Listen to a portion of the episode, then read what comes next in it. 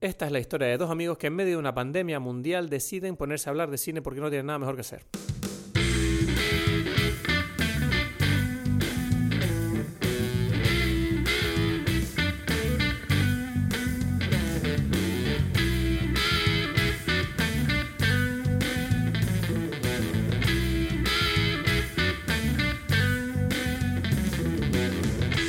Hola a todos, bienvenidos a Dime Pelis, eh, episodio no sé cuántos. Mi nombre es Cristos Gacielo, aquí desde Tenerife. En breve vamos a conectar con Edgar Aponte desde Berlín, como hacemos cada semana. Y bueno, aquí estamos, como siempre, en cuarentena, aquí aguantando en Tenerife. La verdad que la cosa aquí está bastante tranquila. No sé cómo está la cosa allí donde estás tú. Espero que esté bien, espero que estés aguantando, espero que no sea. Eh, no, no sé, en general, espero que no sea difícil, ¿no? Esto es una cosa sin precedentes la que estamos viviendo y va a ser difícil para todos, en mayor o menor medida, volver a la normalidad. Y bueno, nosotros, eh, una de las cosas que estamos echando mucho de menos, obviamente, es poder ir al cine, que puede parecer una trivialidad, pero al final del día uno se da cuenta en este nuevo orden de cosas, ¿no?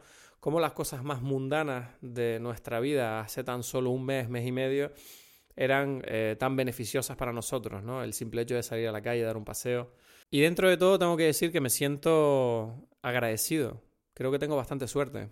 Y si tú estás en mi misma situación, eh, también deberías, creo, sentirte igual porque lo peor que me pasa a mí es que me aburro o que mm, de vez en cuando me falta alguna cosa en casa y tengo que pasar por el penoso proceso de vestirme, bajar, tener cuidado, comprar en el supermercado, volver, desinfectar, quitarme la ropa, lavarme las manos, etcétera cuando en realidad hay otras personas que ahora mismo su día a día es un auténtico eh, vendaval de preocupación y de peligro, ¿no? Eh, obviamente me estoy refiriendo pues a los sanitarios, a los empleados de supermercados, a las fuerzas de seguridad, que desgraciadamente pues eh, son trabajos esenciales que necesitamos para que trabaje, para que todo siga funcionando y no sé, desde aquí si alguien que nos escucha eh, forma parte de estos sectores que tienen que seguir trabajando para que nosotros podamos seguir estando en casa. Desde aquí mandarles un abrazo muy grande y mucho ánimo, porque obviamente no es agradable ¿no? lo que están viviendo y bueno, tenemos que sentirnos afortunados de algunos de nosotros que nuestro mayor problema sea ese, aburrirnos. Y para eso estamos nosotros aquí, que vamos a hablar esta semana de eh, una película que se llama Memento, que tiene eh, un tiempo ya y hemos decidido que como no podemos ir a al cine a ver nuevos estrenos, porque además los han desplazado muchos de ellos al año que viene o a finales de año. Eh, vamos a coger películas que nos gustan, que nos han marcado, que nos han llamado la atención en nuestra vida y las vamos a poner aquí y las vamos a repasar con ustedes. Eh, creo que además en redes sociales muchas personas me han escrito diciéndome que están bastante ilusionados con esta película. Al parecer tiene bastantes fans, así que estoy contento. Y eh, nada, recordarte que, bueno, no solo tienes que sentirte afortunado de que te puedas entretener en casa todo padre, sino que es que además esta semana vamos a ser generosos otra vez y no vamos a poner publicidad en este podcast. No va a haber publicidad. Yo he decidido que eso va a ser así hasta que acabe la pandemia, por ustedes, ¿vale? Para que ustedes se lo gocen y no tengan que aguantar anuncios como Jabones González en la calle Jiménez Los Santos número 32. Los mejores jabones para ti y los tuyos. Cosas como esas no van a sonar en este podcast. Para que no te entren ganas de salir a la calle a comprar jabón, quédate en casa. No salgas a la calle a comprar jabón, quédate en casa, por Dios. Fue intensa la gala. Ya estoy con mi acento venezolano. La gente está confusa está molesta. Ay, ¿qué? están volviendo locos? No sé, yo ya me da tan igual ya esa conversación que es como de verdad, mira, yo creo que tengo que aceptar el hecho de que soy un venezolano adoptivo. Ah, pero hay temas todavía. Sí, siempre los hay. No sé qué le pasa a la gente. yo no sé. ¿En serio todavía la gente No, pero a ver, yo entiendo que a la gente le parezca raro que yo hable venezolano cuando hablo contigo. O sea, yo lo entiendo que esta forma de hablar no es la que a mí me sale natural. Voy a hacer una pequeña, una pequeña pausa aquí porque mucha gente me ha dicho cuando yo comento esto que la gente del otro lado del mundo no se entera que eso es un problema. Ya, ya, bueno, o sea, a ver, te explico. Pero me dicen también y que, pero qué ridícula es esa, él no habla venezolano. es que es demasiado gracioso todo esto. A ver, yo, yo sé que yo hablo distinto a veces. Eh, cuando, cuando hago chistes que son muy de ti y de mí. ¿Sabes? Porque, Yeah. porque la forma de expresar esos chistes siempre es la manera que las dices tú, ¿sabes? Como con ese acentico venezolano, ¿sabes? Marico. y además, últimamente digo mucho vaina, burdo, eh, cosas así, ¿sabes? Que son cosas que es verdad que cuando yo estoy con mis amigos de Canarias no me sale decirlas tanto. Yeah. Pero entonces es como que, no sé, yo entiendo que la gente está un poco como, uy, qué raro, está hablando un poco distinto, pero que eso sea un tema de conversación, a mí, de, ay, de verdad. ya es como, ni, yo ni contesto ya eso ya. No, no, no hay nada que contestar. Se parece a... Te voy a decir, ok, ¿cuál es el tema de conversación del otro lado? No de todas las personas, pero hay algunas personas que hay un tema de conversación. Y es como que... Pero es que hay como unas groserías y unas palabras que no... Que no. ¿Cómo que? ¿Cómo que? que, la, que somos muy Ya ya groseros tú y yo. O sea, eh, creo que especialmente tú para los venezolanos... Para algunos, digamos, para los viejos, ¿sabes? En realidad. Porque no... Bueno, pero yo, bueno, yo ahí no sé qué, yo no sé qué decir ahí. O sea, Ya, ya.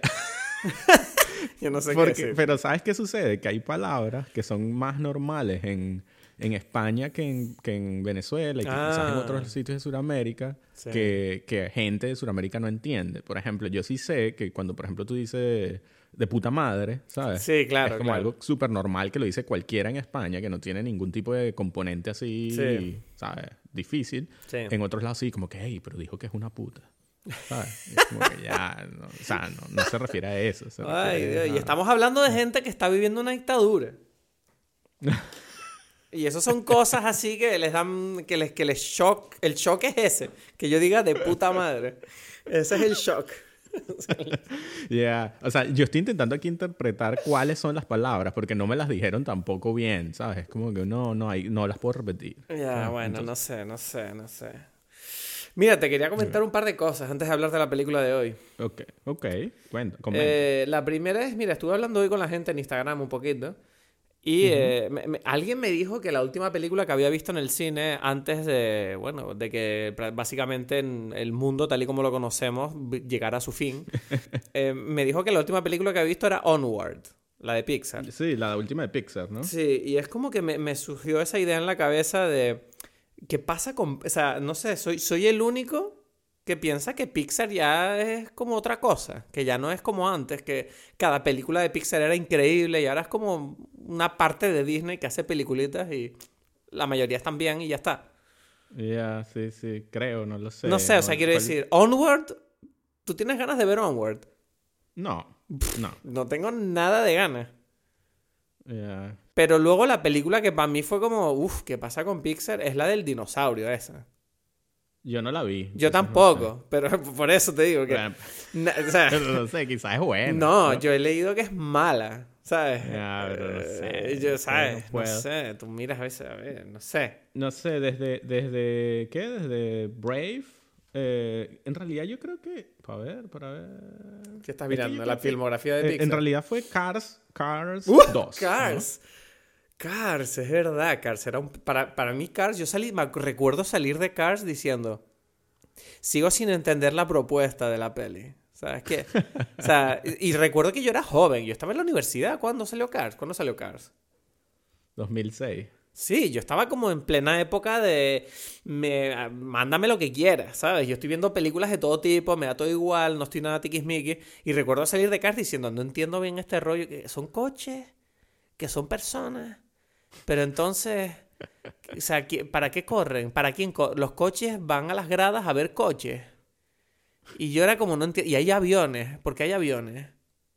Y, Pero esa es otra película. Sí, pero, pero había, recuerdo que era todo un tema, ¿sabes? Como que, vale, pero entonces es todo vehículos, ok. Y yo decía, pero no tiene sentido, porque hacen casa si son vehículos? todo el rato yo estaba como, no entiendo el mundo de esta película, no lo entiendo. Y era todo el rato, y claro, la gente me decía, pero ¿qué haces? ¿Qué más da? ¿Sabes? No hace falta que vaya. Y yo, ya, pero es que no tiene sentido nada. Y si para mí nada tiene sentido, para eso no veo esto, ¿sabes? Es que no, no, me, no me interesa, Yeah, ¿sabes? Es como... yeah, yeah, yeah. No sé, por ejemplo, en Terminator también es una película de tontos. De, porque si es una película en el fondo que es, un- es una estupidez, es un robot. Pero todo tiene sentido, ¿sabes? Quiere decir, ¿por qué el robot tiene carne? No, porque lo necesita a través de la máquina del tiempo. Ah, o sea, todo tiene como pequeños detalles que te hace, ¿sabes? Decir, ok, dentro del mundo de la película esto tiene sentido. Pero Cars era como, es que esto, no sé, no entiendo nada. O sea, y yo decía, De verdad, esto, no sé, los niños están confusos. No sé, yo creo que, que quizás eh, Pixar se fue separando de una idea como productora maravillosa. O sea, es como que dijeron, bueno, ya, o sea, somos una productora que, que lo hemos hecho todo bien, pero después empezó a hacer como todas las productoras después de que produce mucho, donde ya es depende de quién está haciendo la película, es mejor o peor, ¿sabes? Eh, tú notas que, o sea, no es lo mismo, o sea, no sé, los directores ahí los que han hecho las buenas películas, que si eh, Coco es el mismo que hizo Toy Story, ¿sabes? Es como, mm, hay como dis- distintos O sea, personajes. o sea, mi ¿no? pregunta es, ¿quién hizo el primer coche en Cars? O sea, porque no tiene sentido. No tiene sentido. Como, que- o sea, que eran todos coches desde el principio. Eran dinosaurios coches, no entiendo. No entiendo. No entiendo. No sé, no sé, Ay, no entiendo.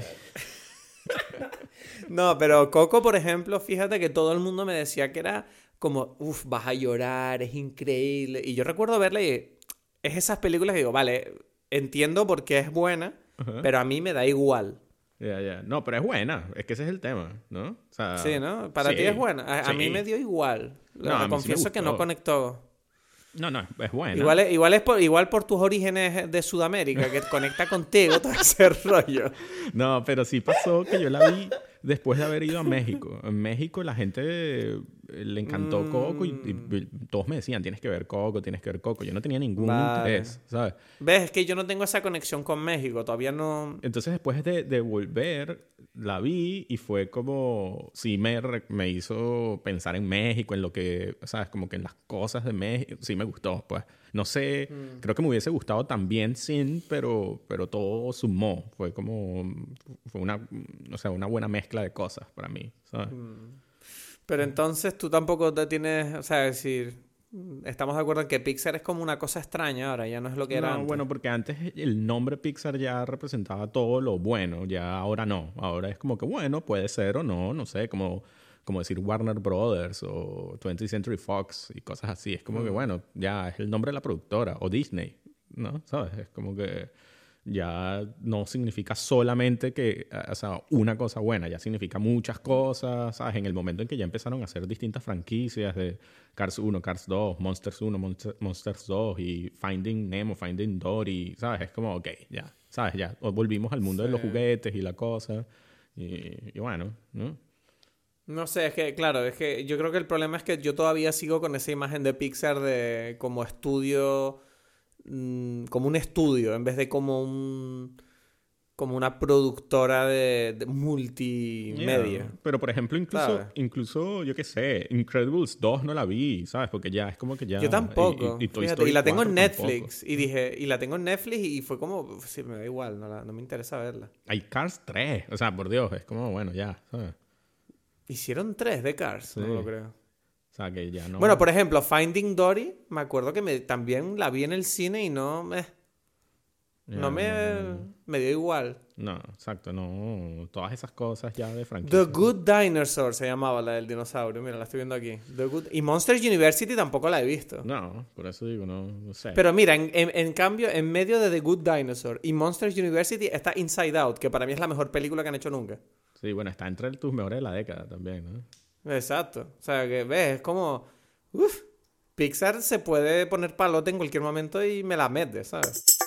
Breve pausa simplemente para pedir disculpas a nuestros oyentes venezolanos que hayan podido sentirse ofendidos o confusos por esta expresión que acabo de utilizar, en la que simplemente hago como una pequeña metáfora sexual sobre la capacidad de Pixar de crear obras artísticamente impecables que puedan sorprenderme en cualquier momento. Espero que lo entiendan, es todo de buen clima y buen rollo. Sigamos.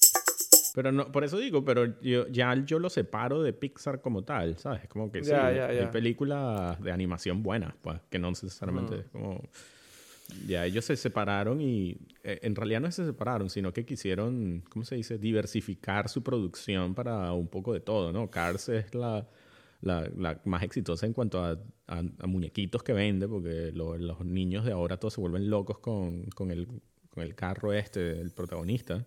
Entonces, ¿sabes? Es como que No, no, sé qué vamos a- McQueen, a ¿no? no seguir Rayo. McQueen, Rayo McQueen. se llama. Eso, eso, eso. ¿sabes? Rayo McQueen. ¿Qué te...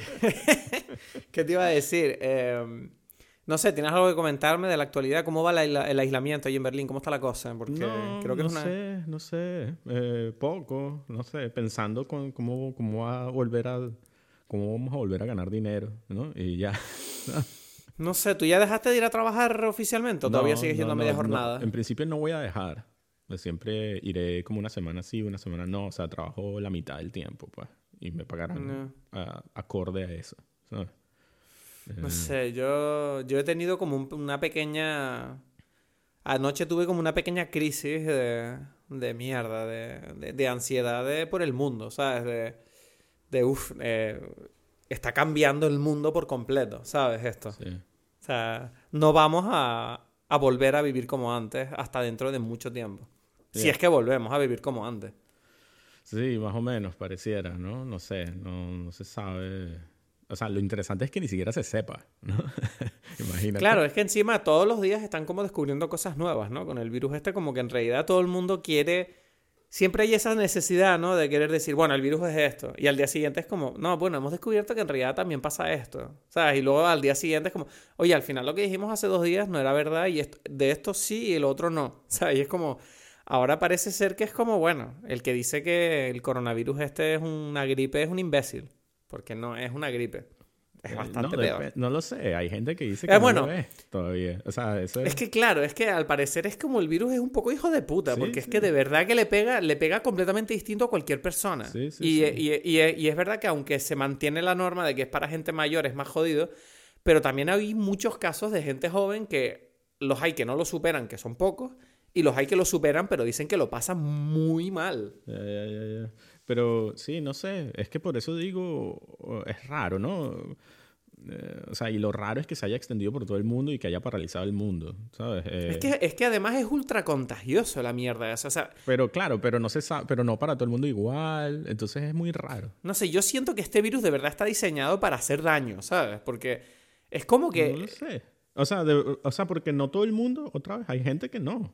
Entonces no está tan diseñado para hacer daño. No, pero la gente que no, sí es contagiosa igualmente. Ya, es que ese es el problema. Por eso está diseñado para hacer daño, porque la gente que no le pasa nada está haciendo daño al resto. O sea, al resto que, que, que se supone que sí, que no se sabe cuál, cuánto porcentaje es. ¿Entiendes lo que quiero decir? No, pero me refiero que el nivel de contagio que tiene es como una cosa que jamás vista. ¿sabes? Bueno, pero igual que ahí, ahí sí es como igual que una gripe u otra cosa, ¿sabes?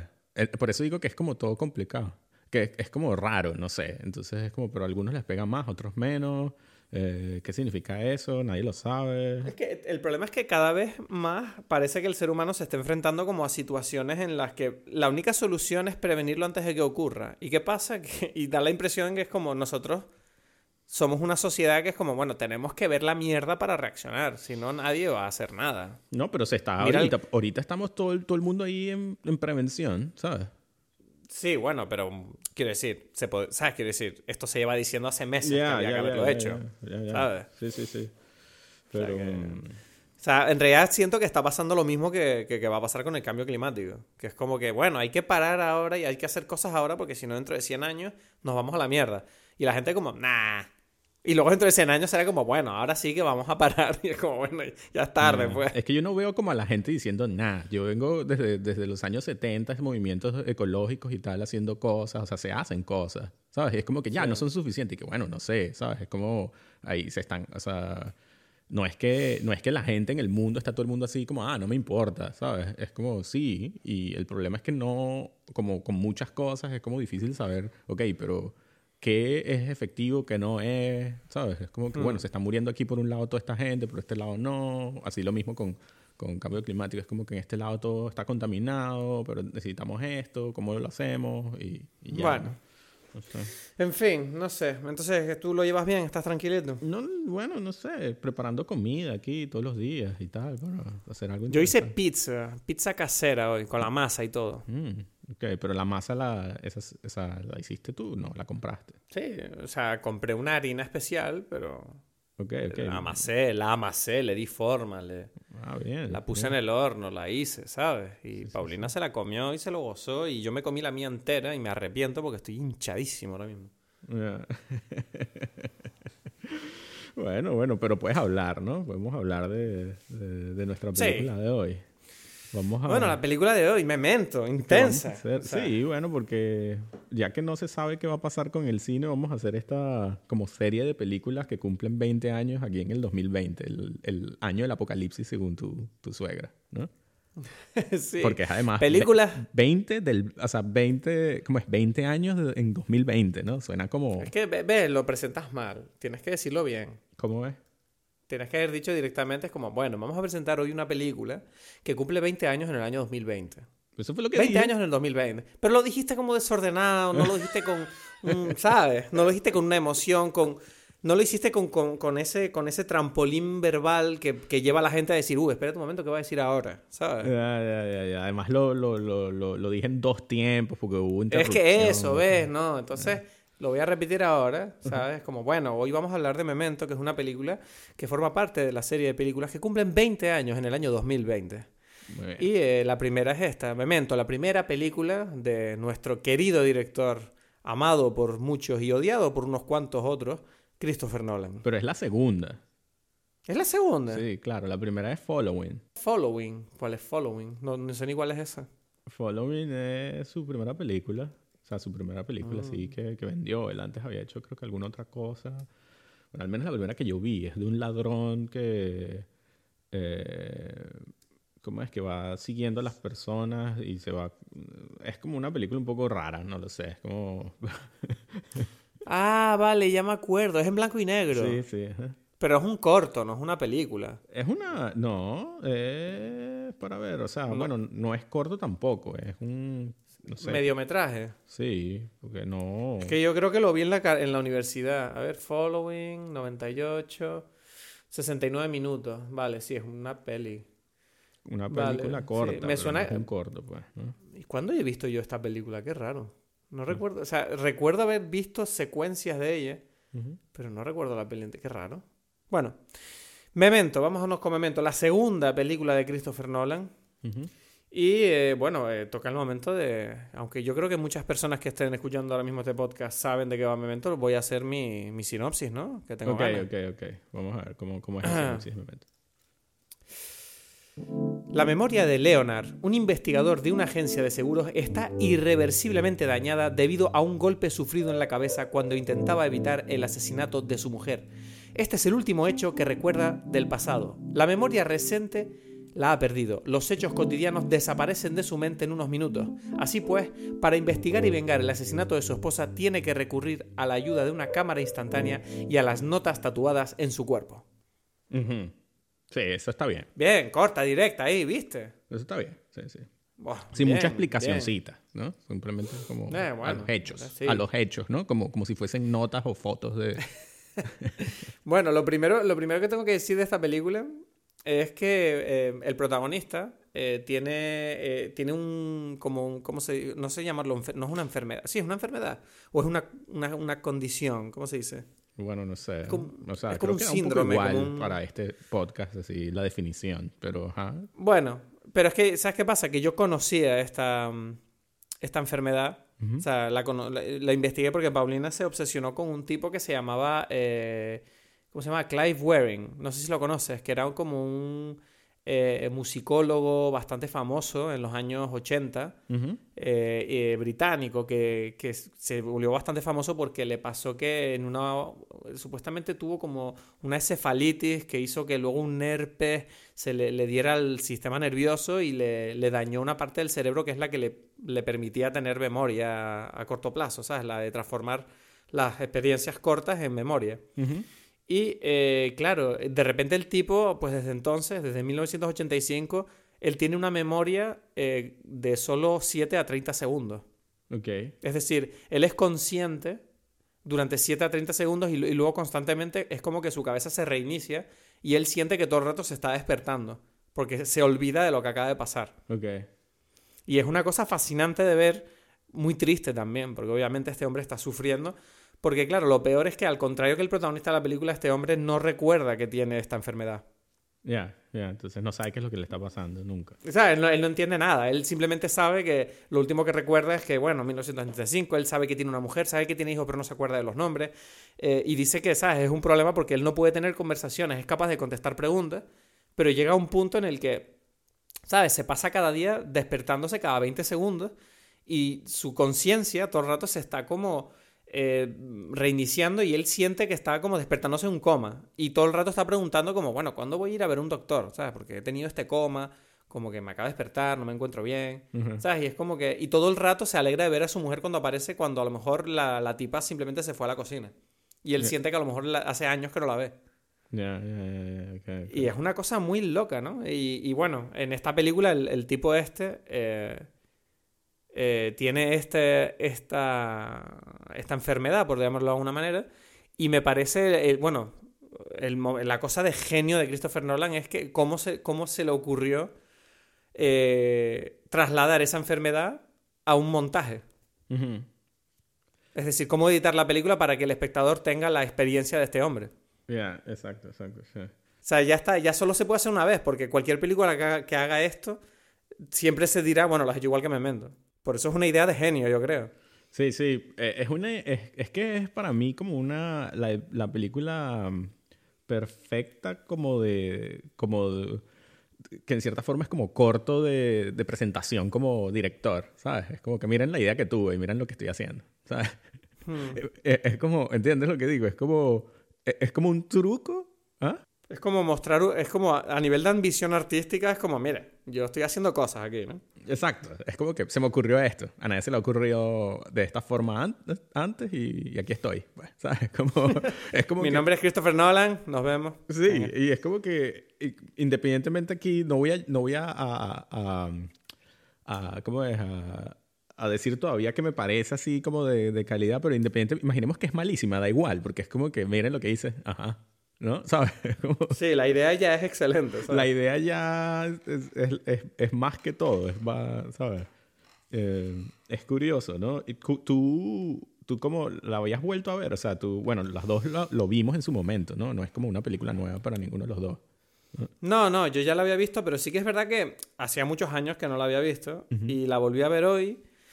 Y he de, he de, confesar que envejece muy bien esta película, aguanta muy bien el tiempo, ¿eh? Ya, es, es, curioso, o sea, precisamente esa es como una pregunta interesante porque, o, o sea, creo que, que hizo una marca en, en, en, el cine, bueno, después, o sea, como que la, las décadas siguientes fueron las décadas de Christopher Nolan, sea para el que sea, ¿no? Cuando salió esta película nadie se iba a imaginar que él iba a ser el director de las Batman más famosas, ¿sabes? Del del Joker más famoso, digamos.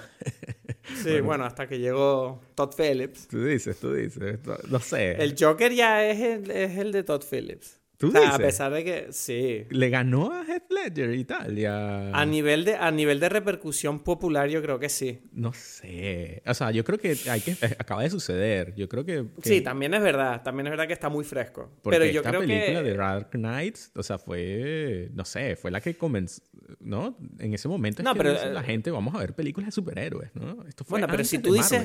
¿sabes? Pero si tú dices Joker a mí me viene Joaquín Phoenix Bueno, pero es que acaba de suceder, ¿no? ¿Sabes? pero hay gente que me dice que no. Hay gente que no. Yo cuando pienso en el Joker pienso en el Ledger. Es que yo, creo por eso digo, creo que hace falta un, un, un, poco de tiempo para ver cómo queda el, el, el, legado de esta, de esta Joker, la película, y en comparación que de Dark Knight. Es lo que digo, todo, el, o sea, la gente cambió, vamos a hacer películas como Dark Knight, ¿sabes? Todo. eso está claro. Entonces es, es, como incluso cambió a James Bond, ¿sabes? Como Casino Royale no existiera si no existieran las películas de Christopher Nolan, ¿sabes? No sé, quizás. no, yo no era consciente de esa influencia. Sí, sí, sí. De hacer todo como real, ¿sabes? Está, y serio. y, y, como, sí, estamos hablando de superhéroes, pero, pero ya va, ¿no? Ojo, no hay muchos chistecitos aquí, ¿sabes? Ah, que es algo también como de, de memento, ¿no te parece? Que, ¿cómo, cómo, ¿Cómo lo ves tú eso? Como la, una película seria, ¿no?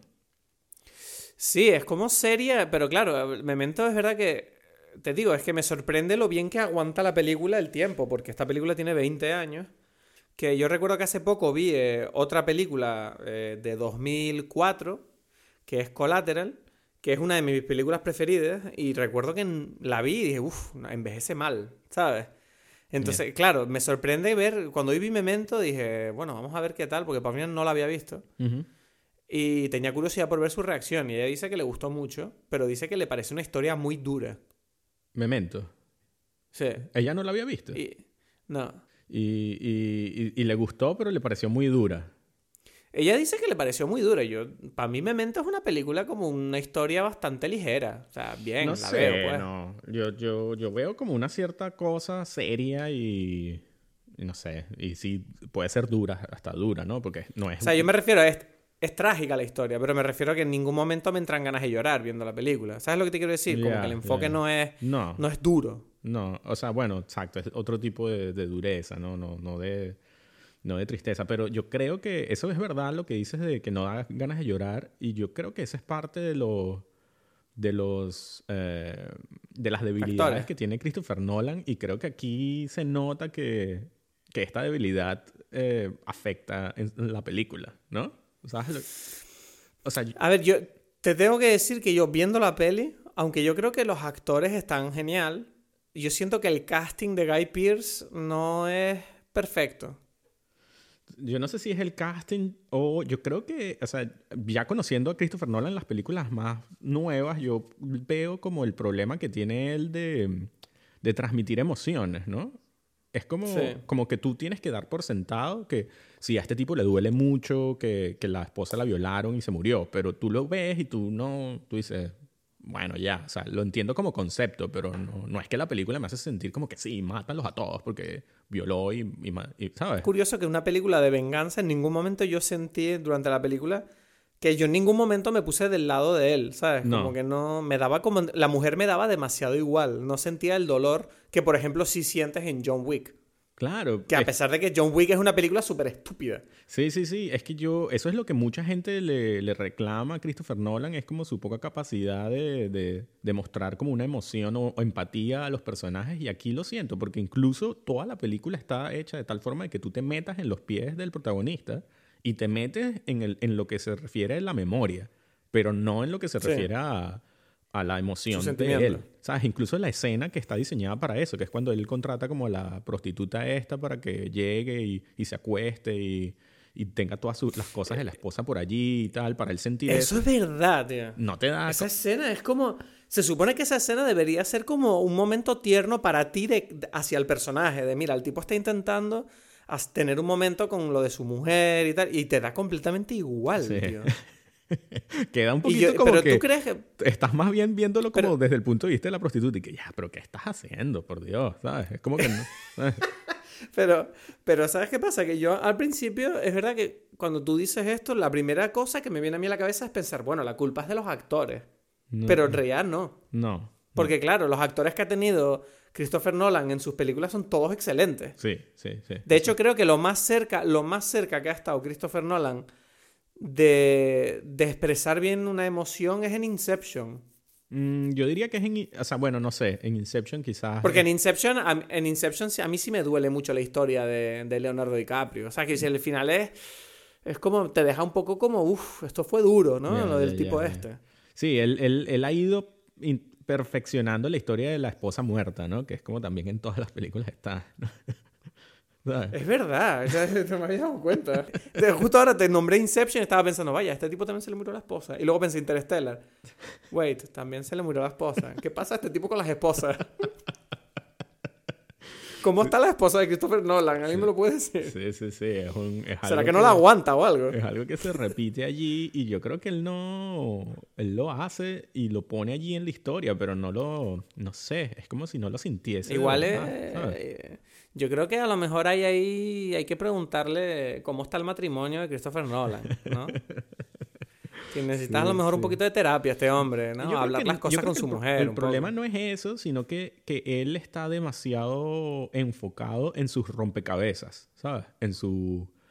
En eso, en esta forma de, de, de cambiar el tiempo. Sí, en los misterios, ¿no? Sí, y, pero más que misterios, que porque eso suena como a, como a Damon Lindelof y a J.J. Abrams. Bueno, esta película tiene como un misterio, pero es más bien como un rompecabezas, ¿no? Es más bien un- una modificación del tiempo, así como sucede en Inception también, ¿sabes? Pero, pero en otra Y- forma. Y en Interstellar también. En Interstellar y en, y en- ¿cómo se llama? el tiempo es un tema con este hombre. En Dunkirk también, y bueno, la nueva película también, porque va a ser todo echado para atrás también, ¿no? Como que la gente va hacia adelante, pero las películas... No sé, porque no he visto nada de Tenet y no quiero que me digas nada. Porque, bueno, no sé cuándo la veremos en realidad, porque con el coronavirus.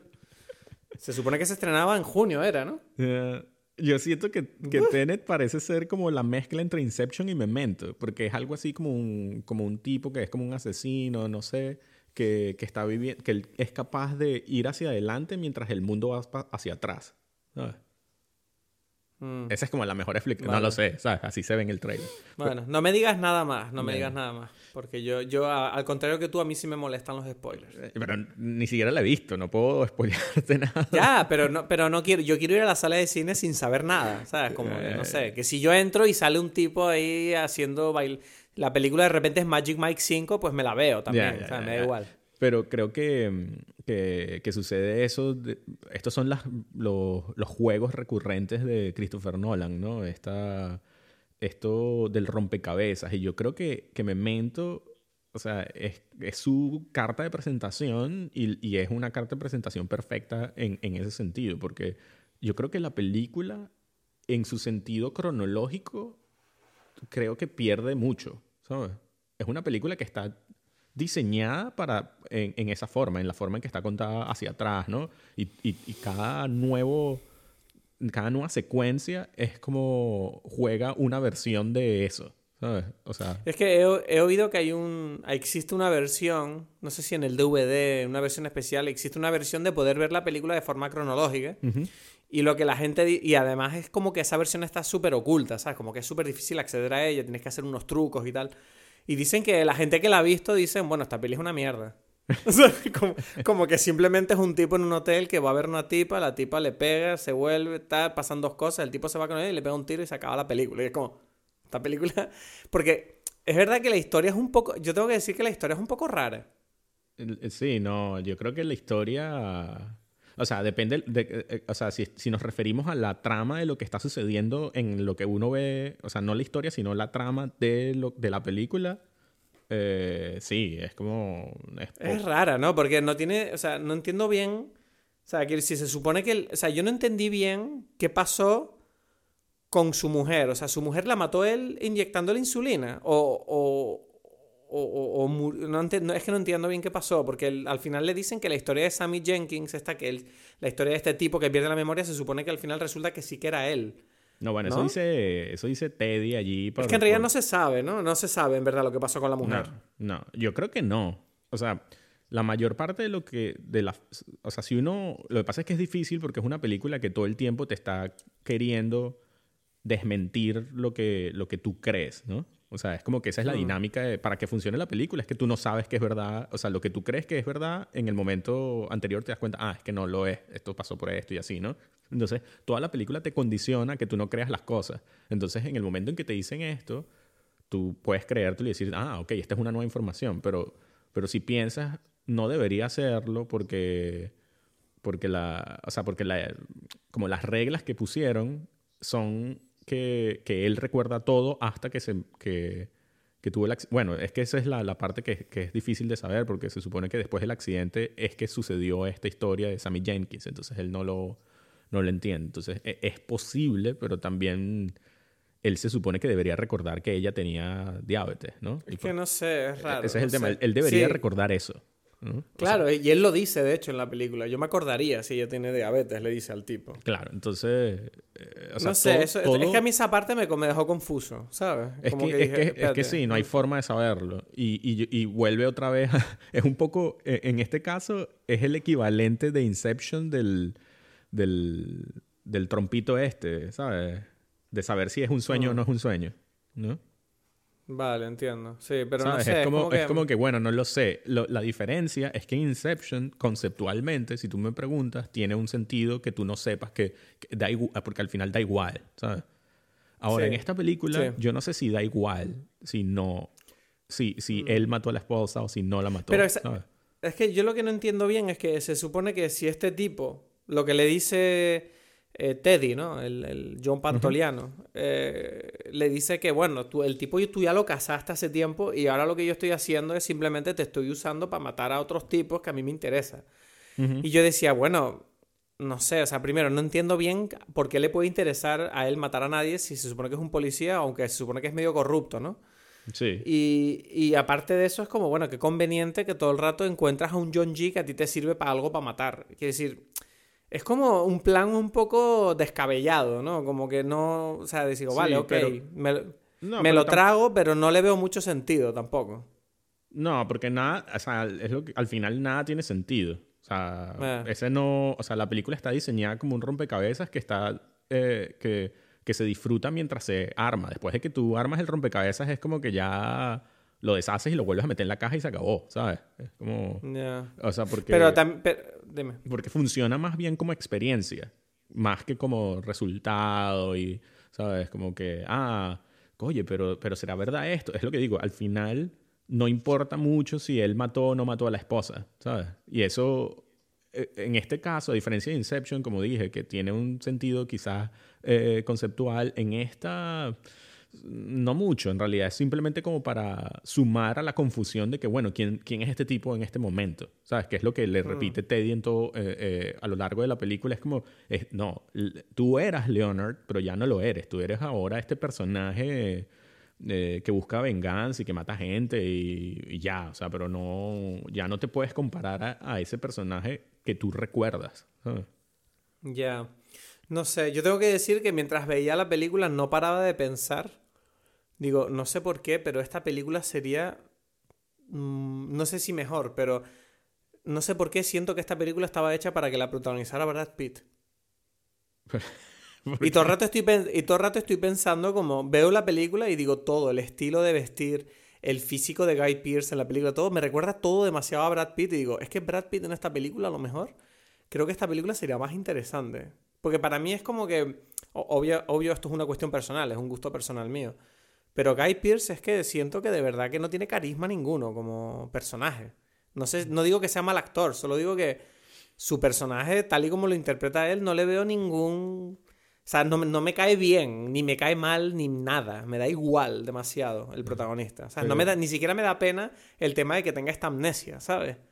Porque lo normal sería que viendo la película tú estés todo el rato como, ay, pobre, maldita sea, el pobre no sabe. se acaba de olvidar. Y es como que ningún, yo no sentía eso. Yo todo el rato era como, bueno, esta tipa la acaba de mentir en la cara y el tipo no lo sabe y me da igual. A ver qué más pasa. Y, y siento que en parte, no sé si es el guion, pero... Sí, yo creo que es porque el guion lo que busca es más eh, como que lo divertido de, de descubrir esas, esas mentiras y ¿sabes? Esas creencias que él tenía y que después no son, etcétera, etcétera. O sea, es como que el juego, ¿no? De lo que... Es más bien como una película que todo el tiempo es como, como mira qué divertido esta idea. Es como que, ok, tuvimos la gran idea y ahora vamos a, a reforzarla con pequeños momentos que van a... O sea, pero a mí me llama mucho la atención que los personajes interpretados por Carrie Ann Moss y Joe Pantoliano sí parecen interesantes. Y sí, los, sí me parecen como que, que entiendo mucho más de... O sea, conecto mucho más con ellos que con el de Guy Pearce, a pesar de que Guy Pearce está en todas las escenas. ¿Sabes lo que te quiero decir? Que, por ejemplo, yo creo que Carrie Ann Moss es básica, aunque no es el personaje que más sale, es como la, la mejor actriz de la película. O sea, lo poco que sale, su personaje tiene como un rango de emociones y de... es como interesante, te dan ganas de saber más, ¿no? De quién es esta tipa, pero por qué intención tiene. En cambio, como que... y Teddy también, ¿sabes? Es como que lo ves como que hay momentos que está enfadado, que está triste, ves que, tiene dos caras, que hay momentos que se comporta de una manera, otras de otra. Pero Guy Pearce es como demasiado, no sé si es parte del hecho de que el personaje pierde la memoria todo el rato y eso hace que en cierta manera se mantenga en una línea que es siempre como, no entiendo qué está pasando. Pero no sé, creo que otro actor a lo mejor le habría dado ese interés al, al personaje. No sé. Ya, yo creo que, bueno, esos son las, sí, esos son como, ese es el misterio en este caso para el espectador, que no sé, creo que no sé. Es que viendo la película yo pensaba, uff, es que este Brad Pitt aquí yo creo que, creo que le pegaba demasiado el papel. Sí, no sé, porque yo, yo, yo, tengo la sensación, pero por eso digo que es el misterio, que, que Christopher Nolan lo dirigió para que él fuese así, por lo que tú estás diciendo. Es como que ya, este tipo no recuerda nada, es sobrio, además porque es la forma en que en general, Christopher Nolan dirige a sus actores principales, ¿sabes? Es como sin mostrar emoción, ¿sabes? Eso es como algo recurrente, ¿no? Entonces, o sea, no lo sé, o sea, pues, yo podría, o sea, cualquiera de los dos puede estar equivocado y cualquiera de los dos puede estar en lo cierto en este caso, ¿no? Es como, esto sería como un universo paralelo que no vamos a, a ver en, en, en, esta película. Pero es interesante, o sea, no lo, no, no estoy queriendo como, eh, o sea, estoy diciendo que, que, que sí, es, es, un, es un misterio, como, como el misterio de... Puede ser que tú como actor ves otras cosas que yo no veo, ¿sabes? Y, no, no, pero yo no soy un actor, no me considero un experto como para poder juzgar yo a nadie.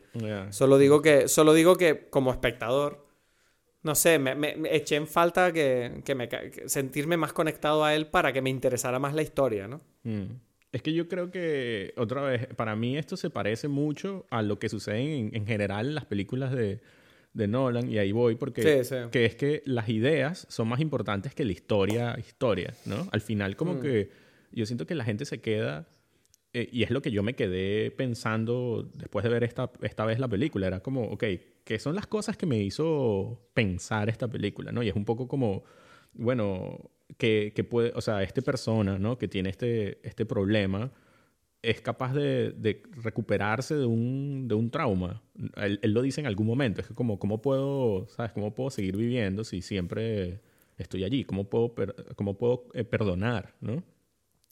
¿Sabes? Como que si, si, el tiempo no me pasa, ¿cómo puedo yo este, superar este, este trauma, no? Hmm es como que esa es una de las ideas, pero, yo, pero a mí me parece más interesante quizás eh, la idea de... Eh, toda la película juega con, con, con la eh, lucha que existe entre, ok, una cosa es lo que uno percibe y otra cosa es la realidad, ¿no? Y una cosa es lo que hmm. uno es capaz de interpretar por, las, por los datos que uno tiene y otra cosa es la realidad. Él dice algo así como que yo creo, yo yo creo que si yo cierro los ojos, el mundo sigue afuera.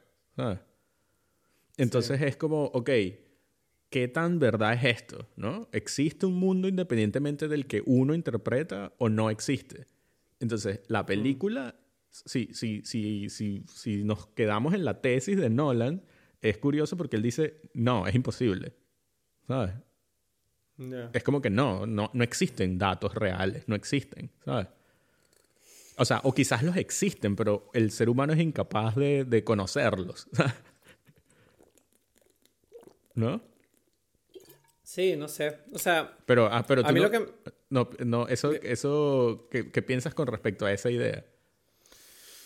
Mm, o sea, es que esto es un poco como el concepto ese de si un árbol se cae en medio del bosque y nadie lo oye, ¿ha hecho ruido o no? ¿Sabes? Es un poco ese, son, ese sentido, ¿no? Me estás diciendo. Mm, no es tan no es tan filosófico, es más, puede ser más real. O sea, pongámoslo el ejemplo otra vez del coronavirus, ¿sabes? Por ejemplo, es como que la gente ya asume como los datos que puedes leer en una cosa, en un, ¿sabes? Como que leí, tú, tú escuchaste el científico que dijo que, que el coronavirus es, es, una cosa horrible que va a matar a todos, pero pudo haber otra persona escuchado el mismo, eh, otro científico que dice que no, que es simplemente una gripe, ¿no? Por datos que cada uno de los dos tiene. ¿sabes? Y es como que uno, uno los interpreta y uno es el que termina decidiendo, no, yo creo en esto, tiene sentido hacer una cuarentena, no tiene ningún sentido hacer una cuarentena, ¿sabes? Es como... Sí. Eh, eh, es curioso como este personaje, y, y, a mí me, me, parece muy, muy interesante porque esta película en el 2000 todavía no existía la capacidad que tenemos actualmente de, de buscar y conseguir datos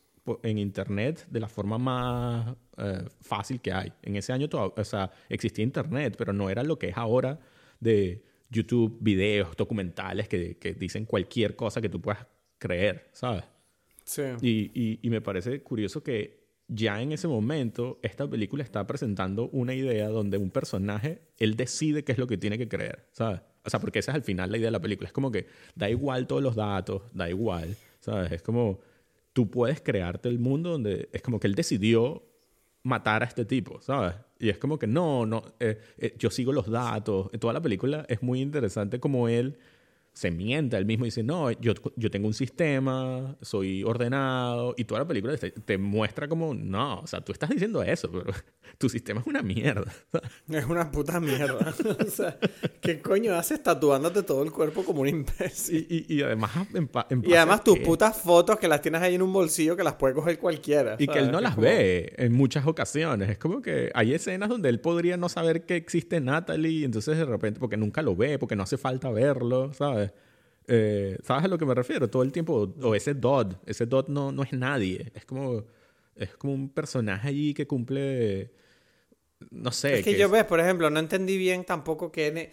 Es que la película requiere mucho esfuerzo por parte del espectador, a pesar de que es, de genio la idea de crear dos, dos eh, narrativas que van cronológicamente contrapuestas, que se unen al final, en el mitad de la película, ¿no? Se podría decir. Tienes la que está del final de la película para el, medio, para el principio y el principio hacia la medio. Y, pero es verdad que el hecho de que constantemente tengas que acordarte de lo que ha pasado antes para entender la siguiente escena, yo siento que yo no sé si es porque la historia no está bien explicada, pero yo había momentos que decía, vale, no entiendo nada de quién es el traficante, quién no, es. Porque es que no ¿Quién es, la Natalie? Claro, es como que todo el rato. A lo mejor la película lo está haciendo adrede, pero es verdad que yo acabé la película sin tener muy claro qué coño quería Natalie, ni quién coño era Dot, ni qué estaba pasando, ¿sabes? O sea, uno puede decirlo, o sea, porque no es tan complicado. Era como que, ok, el esposo de ella era el narcotraficante que Teddy quiso eh, eh, que, que, este, que, exacto, que Leonard matara y ella se quiere vengar de que él lo mató a su, a su esposo, que algo pasó a su esposo. Y, y, bueno, por otro lado, Leonard quiere matar a Teddy porque es el que sabe toda la historia y, y le hizo sentir triste de que él no va a salir nunca de este, de este ciclo, ¿no? Esa es la historia, ya, no hay, no hay mucho más, pero, pero lo interesante es que, claro, que la, que la es lo que dices tú, que es como la confusión, es crearte la confusión y, que la confusión en cada secuencia te, te, te muestra una cosa distinta. Entonces es, mm. es, todo un rompecabezas, o sea, sí cumple funciones, pero no la función de la historia, sino la función de entender, ah, es que tú tienes una, esta amnesia, no lo sabía, ah, pero estás vendiendo, o sea, cada nueva secuencia te cuenta algo, pero no... Pero entonces, entonces, sí Natalie tiene un romance con el prota, porque es que eso es una cosa que tampoco me quedó clara. No, ¿por qué? No, no sé, como durmieron juntos era como una cosa un poco rara que ahí no entendí bien qué pasó, cuál era la relación entre ellos, ¿sabes? Porque, bueno, porque ya está averiguando, o sea, porque él tiene la ropa y el carro de su esposa. Entonces es como que, ¿por qué tienes esto? O sea, ella está intentando averiguar qué, qué pasa allí. En principio ya no sabe que lo mataron, ¿sabes? Mm, claro, claro, claro. O sea, está ahí como que, ok. Que eso es otra cosa que yo, yo tampoco entendí muy bien por qué cojones se lleva la ropa de él. Es que no sé, es que, otra vez, esas cosas no son tan. O sea, te pregunto. O sea, sé que no son importantes, pero son cosas que confunden. Ya, pero toda la película es una confusión.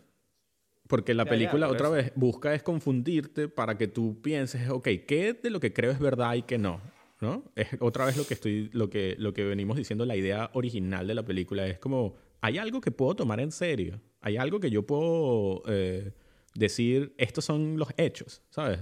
¿Cuál de las habitaciones, de, ellos están en tres habitaciones de, de, hotel, ¿cuál de esas es la de él, ¿sabes? ¿Sabes? Ellos están en la del Dot, están en la de él anterior y en la de él después. Y todas las veces que él despierta allí, él no sabe. Estos, estas distintas habitaciones, cada momento es un despertar nuevo y ese despertar significa, ok, tengo que recoger información, ¿no? Que él lo hace en la medida de lo posible, en cada momento le obliga a él a buscar una información determinada. Él no busca todas las informaciones en todos los momentos. ¿sabes? Hay veces que él no está pendiente de cuál, es la placa del carro, que si el tipo es un, narcotraficante. Todas estas informaciones que él se supone que sabe, él no las sabe en todo momento. ¿no? Él, él las recuerda cuando le conviene recordarlas. Entonces, vuelvo a, la, a, la, idea original que me, que me, parece a mí interesante es esta, porque siento que en, en el nacimiento de Internet y, de la... Eh, ¿Cómo es? De, la libertad de acceso a la información, hemos creado una idea, los seres humanos, donde pensamos que somos capaces de entender la verdad y los hechos. Y es como que no, es que sí, es así, ¿sabes? ¿Sabes? Eh, lo hemos hablado tú y yo en, en, muchas cosas. Es como que no, es que esos son hechos, eso es así, eso es verdad. Y es como, eh, es curioso como, como ese acceso nos ha hecho como un poco, a todos un poco Lenny, ¿sabes?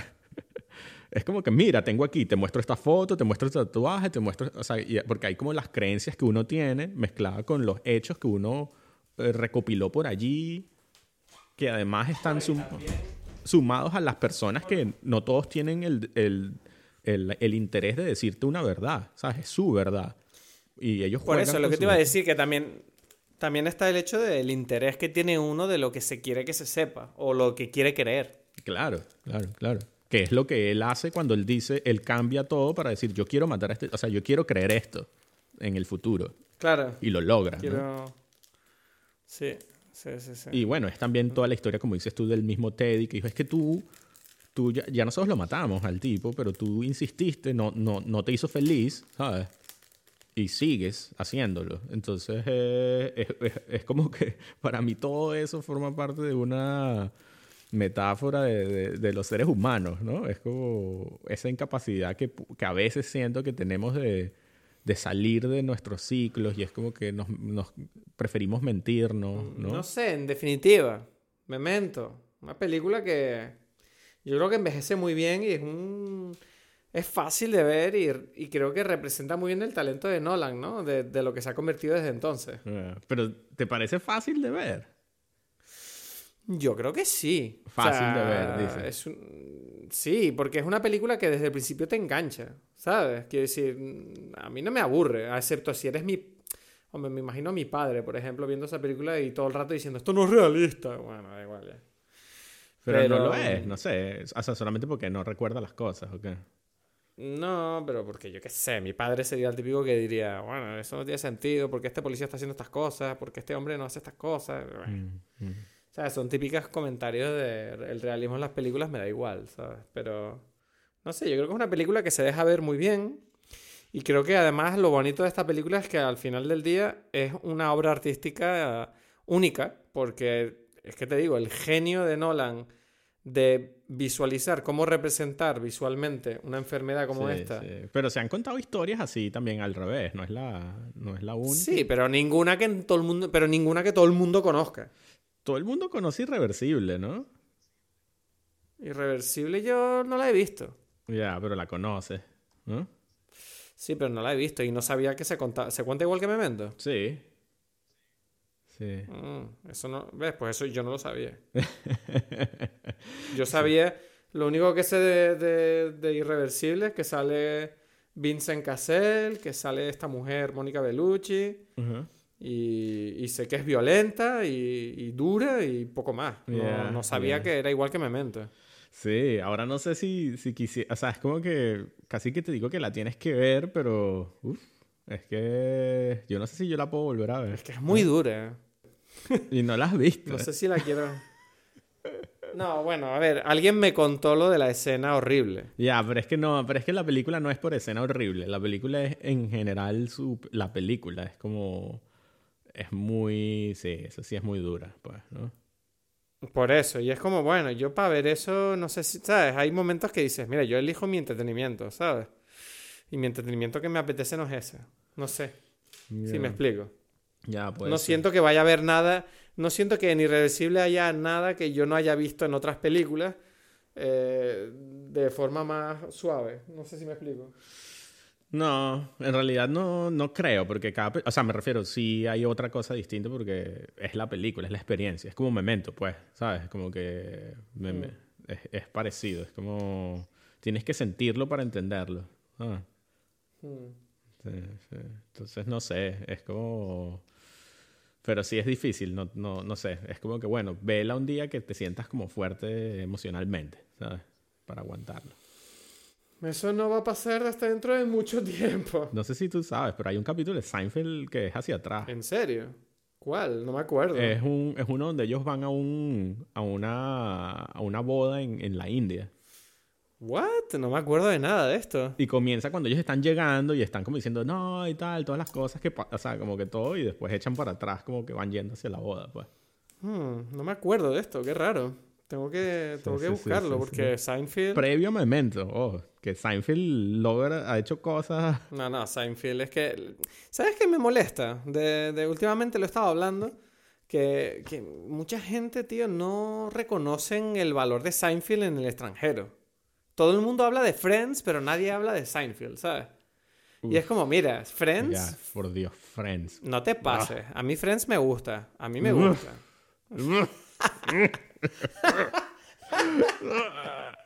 No puedo. No, a mí me gusta Friends. Me parece que está bien. Lo que pasa que es verdad que para mí Friends no tiene para nada el- la comedia que tiene Seinfeld.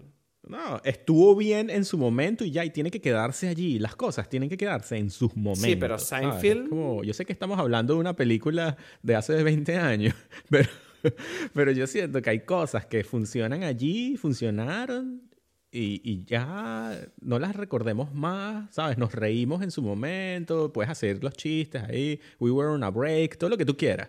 Pero, pero ya, ¿sabes? Es como que seguir viéndolo es como quedarse ahí pegado, ¿sabes?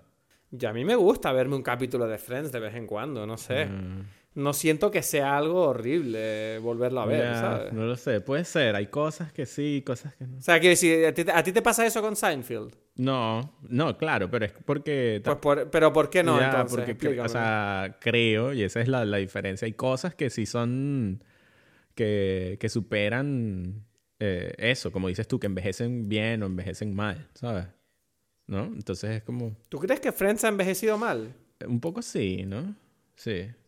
Mm, Yo- yo ahora creo no lo puedo La ver. gente que dice Es que... lo a- que dije, yo las vi y me gustaron, ¿sabes? Y no, no estoy. O sea, otra vez, no es que estén, no es que sean malas en sí, pero yo ahora no. Es como no. ¿Sabes? Es como ahorita ponerme a ver una, un capítulo de las tortugas ninja, ¿sabes? Es como no, eso lo vi cuando tenía esa edad y ya. Uf, yo, yo me vería un capítulo de las Ah, bueno, tortugas las puedes ninja. ver, por supuesto, pero es como, o sea, no, no va acorde con, con, con ahora. Está bien solamente para decir como, ay, sí, como era cuando yo tenía ocho años y que bueno, ya, ¿sabes? O sea, lo puedes hacer, pero es solamente eso, ¿sabes? No sé, no sé. O sea, yo creo que no estoy muy de acuerdo con tu, con tu, con tu juzgamiento de Friends ahora mismo, porque yo siento que estoy de acuerdo contigo en que creo que Seinfeld tiene un, ¿cómo se dice? Un planteamiento artístico mucho más potente y que ha revolucionado el humor de una manera mucho más poderosa. Y es más arriesgada la serie de Seinfeld que Friends. Eh, al nivel de los temas que trata y de las cosas que dice. Pero eh, igualmente sí que reconozco que para mí Friends es muy buena. O sea, quiero decir, yo creo que tenían muy claro lo que estaban haciendo y es muy entretenida de ver y me encantan los personajes. Pero no, no sé, bueno, al final cada quien, ¿sabes? Lo que, lo que te hace feliz, lo que te hace, no sé si feliz es la palabra, sino lo que te llena de alguna forma, bueno, que te llene. Lo que pasa es que, eh, lo que como yo lo veo es como que, bueno, si ya te llenó, a menos que tenga, que, que sientas que puedes ver algo nuevo allí, no sé, ¿sabes? Es, Hmm. es algo así, es como que buscar otras cosas, pero, pero bueno, hay, hay veces que, que hace falta repetir ahí el mismo, el mismo huequito, ¿no? Ya, no sé. No lo sé. Pero sí, bueno, eh, no sé, ¿y recomendaciones tienes? No, no tengo nada. Bueno, no sé, yo puedo recomendar una película, así como la semana pasada recomendé esta laguna que tenía con respecto a Brief Encounter, esta vez eh, acabo de, de cubrir otra laguna que tenía gigante, que era Tokyo Story de, de Ozu. No he visto ninguna de Osu, me tengo que poner ya. Te lo dije en un episodio y no lo hice todavía. Sí, sí, sí, sí. Estas son películas que, que sí, yo tenía pendientes porque además son, eh, no sé, es como que mucha gente me las ha recomendado también porque cumplen como con, con, los, con las cosas que normalmente me gustan a mí, ¿no? Y, y de verdad que Tokyo Story me encantó eh, por ser este, no sé, una película que, que o sea, en todos los sentidos. Es hermosa, es con, con una. Este. con un ritmo contemplativo, llamo yo, no sé, muy. eh, muy, muy especial, que siento que no hay en muchas. ¿Sabes? Que, que se pierde, ¿no? De, de lograr como cada momento tiene una emoción, ¿no? Cada, es como ver como la vida en su, en su esplendor, también en las cosas feas que tiene, ¿no? No sé. Y, y sí, es, es totalmente recomendable para mí. Pues pa'lante. Bueno, ese ha sido el episodio de esta semana, espero que lo hayas disfrutado. Estamos un poquito de bajón con el coronavirus, pero sé que vamos a salir de esta, así que anímate. Poco a poco todo volverá a la normalidad y bueno, nos vemos la semana que viene. Recuerda seguirnos en redes sociales y escríbenos si tienes alguna duda o pregunta. Nos vemos la semana que viene en Dime Peli.